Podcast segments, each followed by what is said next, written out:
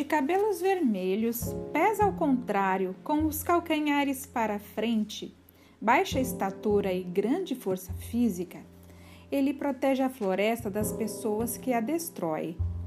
Diziam que ele era o terror dos caçadores que entravam na floresta para caçar ou derrubar árvores. Além de aterrorizar os caçadores, também era responsável por fazê-los se perder na floresta e esquecer o caminho pelo qual saíram dela. Uma forma de atormentar os caçadores era o ato de assoviar continuamente. Para fugir dele, caso ele te encontre no meio da floresta, é necessário realizar um nó num pedaço de cipó.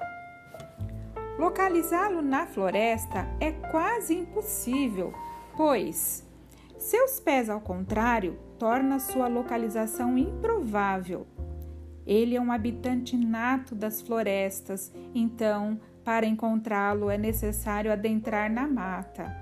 Sendo assim, esse ser evita estar nos locais com grande presença humana, somente indo atrás das pessoas quando elas entram na floresta para caçar ou derrubar árvores. Quem é esse personagem folclórico tão famoso? Deixe sua resposta aqui no mural. Esse recurso que eu utilizei para fazer essa gravação de voz chama-se podcast. Podcast é uma mídia de transmissão de informações.